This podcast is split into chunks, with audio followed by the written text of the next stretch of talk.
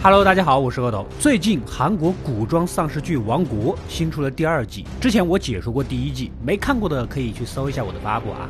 既然很多人留言想看续集，那么我就分上下两期给你们介绍《王国》第二季的故事。今天要说的是一二三集。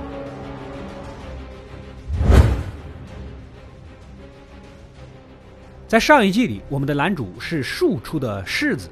他的父王不知道怎么就突然暴毙了，只手遮天的宰相赵国丈用一种名为生死草的东西将其救活，但是却成了行尸走肉般的丧尸。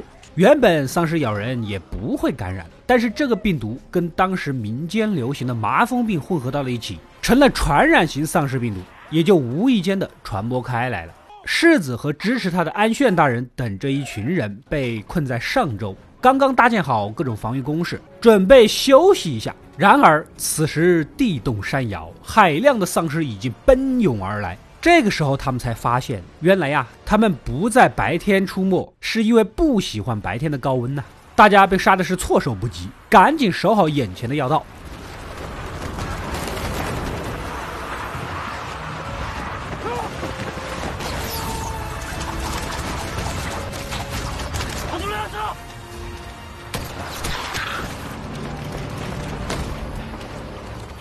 虽然准备充足，奈何别人走量的根本就抵挡不住啊！只能发信号撤回上周城内再说。趁幕墙轰然倒塌之前，算是逃离了。上一季里也说过的，原本丧尸涌入上周境内有两个关键要道，但另一个早就被突破了。世子这一群人冲回去才发现，城下已是一大波丧尸。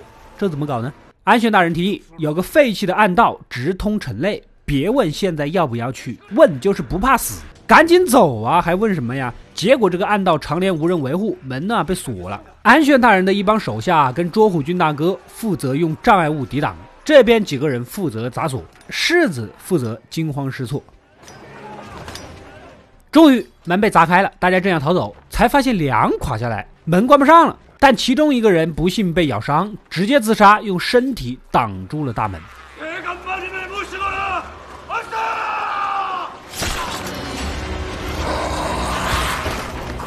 真乃伟大之人呐！如果是我，我觉得我还是需要抢救一下的。树林这边，我们的女主原是神医手下一名医女，跟小赵大人在外采药，突然遇到丧尸，也无法回上周了。女主提议前往文庆辽岭啊，这里是赵国丈抵御世子这些人北上的要地。赵国丈呢，又是小赵大人的大伯父，相信会放他们进去的。果然呢。来了之后，看在自己家族一份子的面子上，还是收留了两人。上周城内粮草也不多了，晚上偏偏库房还着了火。现在城内所有人都是一根绳上的蚂蚱，谁会放火呢？啊，你们猜都猜不到，竟然是此人。他怕自己的孩子饿着了，想进来偷点粮食，不小心弄倒了蜡烛。在大灾大难面前，这种愚人不剁了留着过年吗？啊，没办法，没吃的连撑都撑不下去。世子连夜决定，如果要救上周百姓呢，就必须去文庆辽岭寻求帮助。而文庆辽岭正好就有赵国丈坐镇，双方也该有个了断了。于是当晚派遣几个壮汉滴血吸引丧尸到城墙这边，世子这一群人呢再从暗道出去。自从几年前的战争，军队人数锐减。文庆辽岭已经没有多少守军了，大家打算从其中一个防守薄弱的城墙翻进去啊！只要拿下了赵国丈就好办。另一边的都城汉阳啊，御营厅的大将经人举报，发现在偏僻之地有好几具孕妇和女婴的尸体。赵国丈的女儿嫁给了大王，成了中殿娘娘啊，可能是什么原因流产了，孩子没了就没法获得继承王位的权利。所以，中殿娘娘私下让自己的一个慈善机构内善斋，借口照顾孕妇的名义招募民间孕妇，好吃好喝伺候着，其实就是等谁生了儿子抢来当自己的，生女儿的一概杀死。看来这件事是被发现了。这边世子这些人呢，终于是赶到了文庆辽岭的驻地，一路悄悄潜伏进去，直捣赵国丈的寝屋。没想到啊，根本就没有人。此时大门突然被关上。赵国丈竟然放出了变成丧尸的大王。啊去撕咬世子。原来之前他随行带来的丧尸竟然就是世子那个变成丧尸的亲爹呀。外面埋伏的军队也倾巢而出将安炫大人这一批帮手团团围住。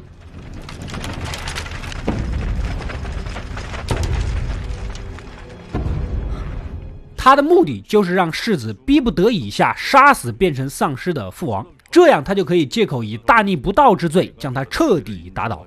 安全大人还是刚的，为了给世子开门，被打了 N 枪，正好看到世子杀死自己丧尸父亲的一幕。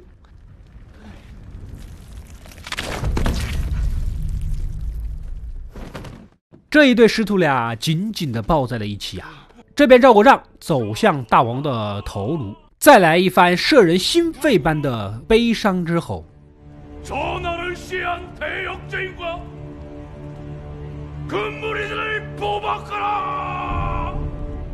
名正言顺的将所有人押入大牢，待明日问斩。给所有大反派一个忠告：见到主角直接当场砍死，千万不能等啊！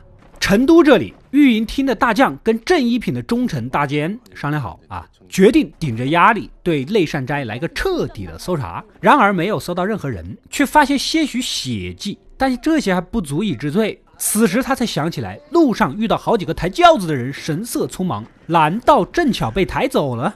带着人马赶紧追过去，还真的发现了新的孕妇尸体。大家不得不怀疑起中殿娘娘的阴谋。就在此时，大王死去的消息从前线传来，大臣们只能先举办葬礼。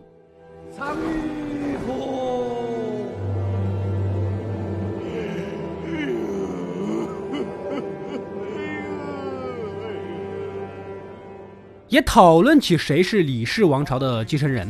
不过此时中殿娘娘还没等到男孩，只能一会儿一个肚子痛的幌子先拖延着。大监和御营厅大将也在私下商量着，根据目前的情况，如果中殿娘娘阴谋借其他孕妇的孩子，估计她寝宫应该是有几个孕妇的。计划着咱们直接冲进去，人赃并获。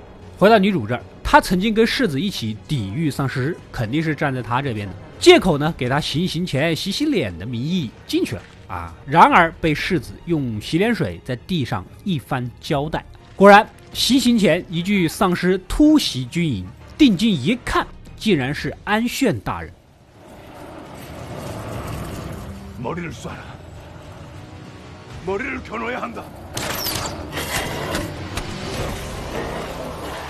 原来他临死前要求世子将其变成丧尸，这是唯一能打乱赵国丈的办法。所以世子给女主交代的就是让他悄悄去下药。女主读过神医的日志，知道生死草的用法啊。守军将士们此时还没有见识过丧尸，哪知道该怎么打呀？纵使胡乱开枪，只要没打到头都是白费。竟然被丧尸安炫大人直奔赵国丈，将其脸上咬掉了一大块。时间来到三年前，此时正值倭寇大军入侵，安炫大人和赵国丈正在商量对策。赵国丈拿出了紫色的生死草啊，当然了，这个草是曾经的御医，后来回乡隐姓埋名的神医发现的。用特定的方法可以让死人复活，且攻击力极强。然后提出了用寿望村的村民和残兵们作为牺牲品，将其感染用以御敌，保存有生力量。安炫大人一开始是不同意的，但为了挽救更多的黎民百姓，也只能默许，先让手下将所有残兵杀死，其中就包括卓虎军大哥的亲弟弟。这也是为何卓虎军大哥一直都跟随世子，想要调查自己老家被团灭、弟弟被杀的原因。之后也就发生了以五百人战胜三万倭寇的光辉战绩。不过那时未混合麻风病的丧尸病毒不具有传染能力，最后只要清理战场即可。啊，时间回到现在，没想到权倾朝野的赵国丈竟然如此被自己曾经的战友给咬死了。世子见机手起刀落，砍掉了丧尸安宣大人的脑袋，然后告诉大家自己的父王就是变成了这样，所以才动手杀人。女主再将生死草的经过一五一十的告诉大家啊，最终守军将士们也被说服了，决定重新跟随世子。没办法，赵国丈都被咬了，迟早是死，不跟他还能怎么地？接下来呢，就是如何拯救上州百姓了啊！往里面送粮食，由炮虎做掩护，一群腿脚好、跑得快的，将粮草从暗道运向上州城。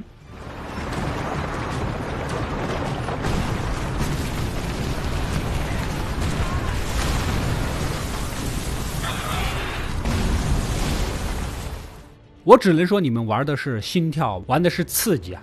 粮食运到城内之后，人群欢欣鼓舞，世子又收获了一波民心。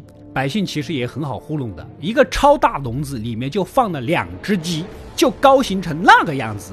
你可知这笼子比鸡还重吗？啊，这算形式主义吗？这边被咬伤的赵国丈啊，陷入了昏迷，但不会变异。根据女主的经验，死肯定是要死的，就是需要点时间。旁边的小赵大人急了，毕竟是自己的大伯啊，能不能救救他呀？啊！再加上世子身边的贴身侍卫的帮忙啊，三个人搞了辆车，赶紧逃了，带着赵国丈直奔都城汉阳，回自己的大本营，再做打算。世子得知后不得了啊，千万不能让他们回去啊，赶紧带着几个人去追。这位世子的贴身侍卫在上一集里说过啊，世子已经怀疑他是赵国丈的卧底了。果然，他还真是的。他老婆怀着身孕，被强行送到了中殿娘娘的内善斋，说好听点是帮他照顾，好好做任务，其实就是作为人质。他能不尽心尽力的帮赵国丈吗？三人马不停蹄的跑路，但赵国丈似乎是撑不住了，只能找个地方先停下休息。此时，女主啊聊起来中殿凉凉的事儿，好像啊她一直在服用流产后的药，因为这个小赵大人一直都在当地帮忙整这种稀有的药材。贴身侍卫一听，知道大事不好啊，看来自己的老婆有危险，赶紧去质问赵国丈是不是背后使坏。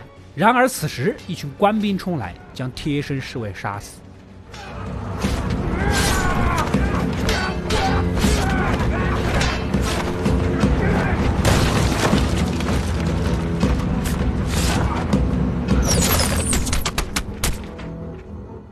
这群官兵是小赵大人听赵国丈的吩咐去报信薅来的人。赵国丈早就不信他了，当然是自己的亲信部队过来护送更靠谱啦。最终被扔下的贴身侍卫奄奄一息的爬向汉阳，也许离自己的妻子更近一些会更好吧。但他不知道的是，此时他的妻子啊正在中殿娘娘的寝宫生产，而且正是中殿娘娘朝思暮想的男孩。大家都知道的，如果他得到了男孩，肯定会杀死其亲生母亲，然后光明正大的当做大王的孩子继承王位，之后岂不是更加无法无天了？而且原本赵国丈这么重量级人物死的也太随便了啊！在下一期里，没想到赵国丈又活了过来，因为医女找到了救人的办法啊！接下来的王宫的丧尸大战呢，将会更加的精彩。喜欢本期视频的小伙伴，请点赞、投币、收藏支持一下吧！点赞够多的话，我会加班加点的给你们做下期四五六集的解说。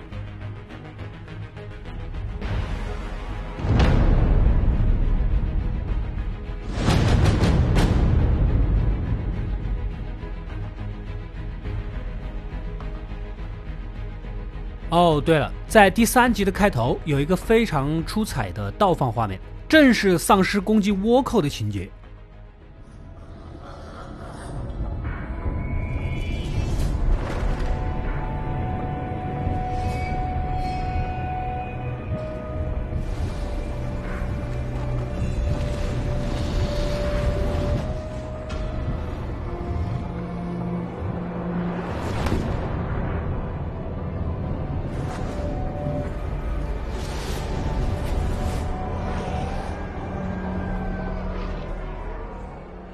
我可以很明确的告诉大家，此镜头的灵感来源啊，是一款名叫《死亡岛》的游戏获奖的宣传片。此宣传片一经发布，震撼业界，各大媒体不惜赞美之词。GT 甚至将其列为百大预告片的第五位。短短三分钟的高度艺术性渲染，令人动容。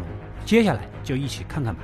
啊，如果接下来没有直接开始播放，而你听到了这段话。那可能是因为动画包含血腥、残破肢体、扭曲面容等的画面啊，就无法过审。虽然它是动画，不过你依然可以在我的微信公众号里此视频的下方直接点击观看。